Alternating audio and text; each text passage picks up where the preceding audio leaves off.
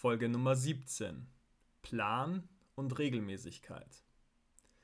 Wenn wir etwas in unserem Leben verändern möchten, geht das in aller Regel mit einer gewissen Praxis einher. Das bedeutet, wir tun andere Dinge als bisher oder wir tun Dinge, die wir schon tun, anders. Du hast sicher etwas im Kopf, was du gerne verändern möchtest. In der Regel haben wir eine gewisse Vorstellung von einem Zielzustand. Wir möchten unseren Rücken stärken, um uns von unseren Rückenschmerzen zu befreien. Wir möchten mit mehr Menschen in Kontakt kommen, um neue Freundschaften zu schließen. Wir möchten ein neues Hobby finden, um unsere freie Zeit anders zu verbringen. Das sind nur einige Beispiele. Du wirst dein ganz eigenes Thema haben. Es gibt immer einen Punkt, wo wir hinwollen und dann gibt es den Punkt, an dem wir uns gerade befinden. Dazwischen liegt eine Strecke. Wir wollen also von A nach B kommen. Um von einem Punkt zu einem anderen zu kommen, ist nun also ein gewisser Aufwand notwendig. Egal was wir erreichen wollen, wir werden dafür etwas tun müssen. Und in den allermeisten Fällen ist es auch notwendig, dass wir etwas regelmäßig über einen längeren Zeitraum tun. Sehen wir uns unsere Beispiele an. Beispiel 1. Wir möchten unseren Rücken stärken, um uns von unseren Rückenschmerzen zu befreien. Es ist nicht damit getan, dass wir einmal eine Übung zur Stärkung unserer Rückenmuskulatur machen. Es ist notwendig, dass wir mehrere Übungen regelmäßig ausüben, und zwar dauerhaft.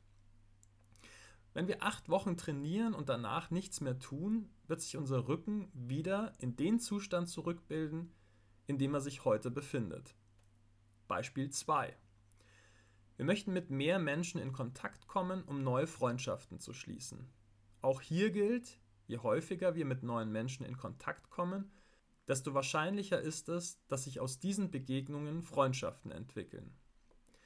Zunächst hilft es, mit mehreren unterschiedlichen Menschen zusammenzukommen. Und dann sollten wir die Menschen, die uns interessieren, auch häufiger treffen, damit sich daraus eine Freundschaft entwickeln kann. Beispiel 3. Wir möchten ein neues Hobby finden, um unsere freie Zeit anders zu verbringen. Auch das ist ein Prozess. Zunächst informieren wir uns über unsere Möglichkeiten, lassen uns inspirieren. Wir schauen vielleicht mal bei Sportvereinen vorbei oder Menschen bei der Ausübung einer Tätigkeit zu. Vielleicht schnuppern wir im Rahmen eines Probetages mal in das ein oder andere Thema hinein. Bis wir uns schließlich irgendwann entschließen, in ein oder auch mehrere Themen tiefer einzusteigen. Und dann wollen wir natürlich auch dabei bleiben. Das heißt, wir kommen in einen Rhythmus und gehen unserem Hobby von dort an regelmäßig nach. Du siehst schon, ein Vorhaben, und das gilt für alle Vorhaben, können wir ein Stück weit auch planen. Wir können uns bestimmte Etappenziele vornehmen, Schritte, die wir gehen wollen. Manches Vorhaben, manche angestrebte Veränderung kann uns beim Gedanken an das Ziel überwältigen. Gefühlt stehen wir manchmal vor einem Mount Everest und haben keine Ahnung, wie wir da jemals hochkommen sollen. Doch wenn du schon mal eine Wanderung unternommen hast, weißt du, dass jede Reise mit dem ersten Schritt beginnt.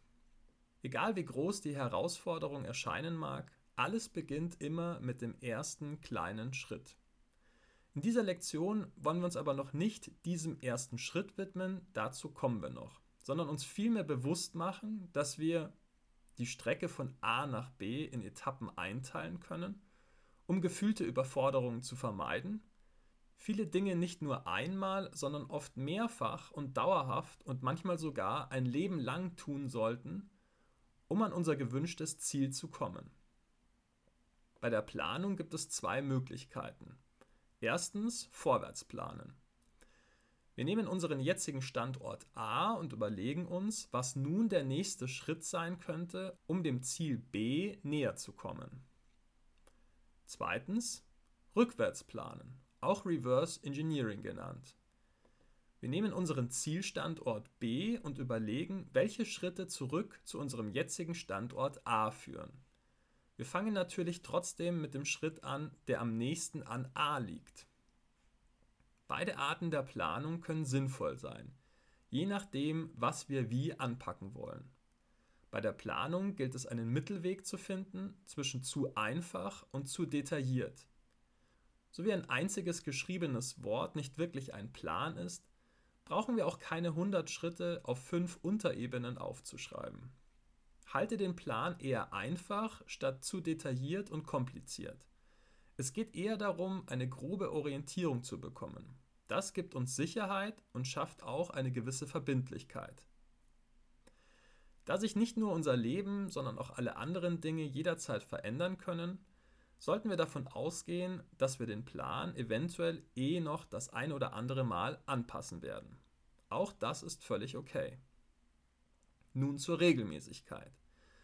Wenn wir unsere Leidenschaft für ein Thema entdecken oder das Gefühl haben, wir müssten jetzt irgendetwas tun, fangen wir manchmal mit großem Eifer an, stürzen uns voll in diese eine Sache. Daran ist erstmal nichts Schlechtes. Allerdings passiert es dann oft, dass wir dieses hohe Tempo nicht dauerhaft gehen können oder wollen.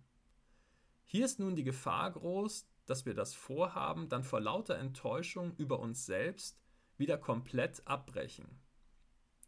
Deshalb ist es gut und ratsam, wenn wir uns nicht überfordern.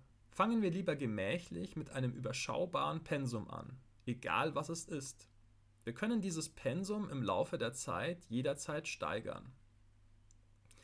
Wichtiger als das Pensum ist die Regelmäßigkeit. Frage dich ehrlich, ob du das, was du da nun anfangen möchtest, über vier Wochen, 40 Wochen, 400 Wochen beibehalten kannst bzw. möchtest.